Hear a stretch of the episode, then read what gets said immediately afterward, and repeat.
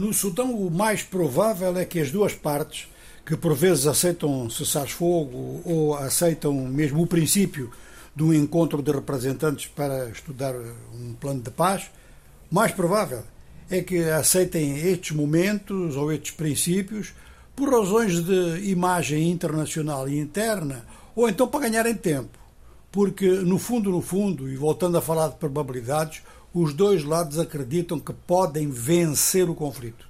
De maneira que o governo do sul do Sudão disse que obteve acordo das duas partes para prolongar o cessar-fogo de hoje até o dia 11, mas hoje mesmo ouviram-se bombardeamentos em Khartoum e combates, combates de rua nas proximidades do Estado-Maior e do Palácio Presidencial.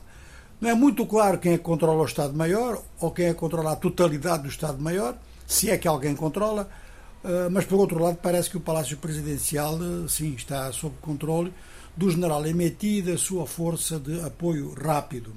Mas há muitas queixas contra esta força. Civis estão a dizer que eh, soldados ou milicianos da Força de Apoio Rápido cometem muitos roubos, fazem prisões arbitrárias, ou seja, fazem desaparecer pessoas. É claro que não há opção entre um lado e o outro em termos de busca democrática para o país. Mas algumas vozes agora já começam a, a, a ouvir-se, já encontraram mecanismos de expressão como, por exemplo, uma das principais entidades, que é a Iniciativa da Sociedade Civil, uma das principais entidades em termos de movimentos sociais. E disse que é preciso parar estes dois generais de destruírem o país e fez declarações no sentido de volta à democracia, coisa que nenhum dos dois quer. O presidente norte-americano Joe Biden, em declaração hoje, disse que a situação é uma tragédia, que ela tem que parar e disse que já deu instruções aos seus colaboradores para prepararem sanções.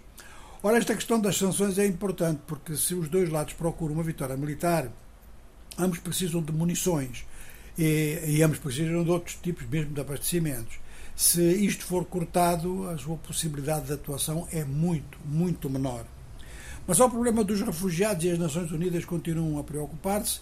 Nações Unidas particularmente ativa, com uma boa base de apoio no sul do Sudão e outra no Tchad, dois países onde têm chegado muitos refugiados. Os que chegam ao sul do Sudão são, em geral, sul-sudaneses que viviam no Sudão.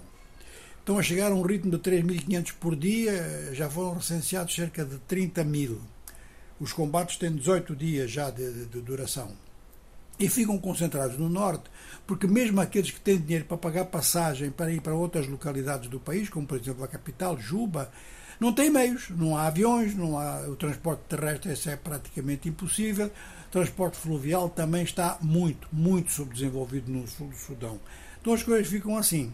As coisas também estão mal na fronteira do Tchad, onde já chegaram dezenas de milhares de pessoas, estão a ser recenseadas, e aí eh, são sudaneses do Darfur, uns têm contactos familiares no Tchad, outros não têm, todos precisam de apoio internacional. As Nações Unidas e o governo do Tchad estão a tentar relocalizações, ou seja, que este problema de concentração dos refugiados em determinadas zonas muito pequenas e muito pobres aumenta os problemas nessas mesmas zonas.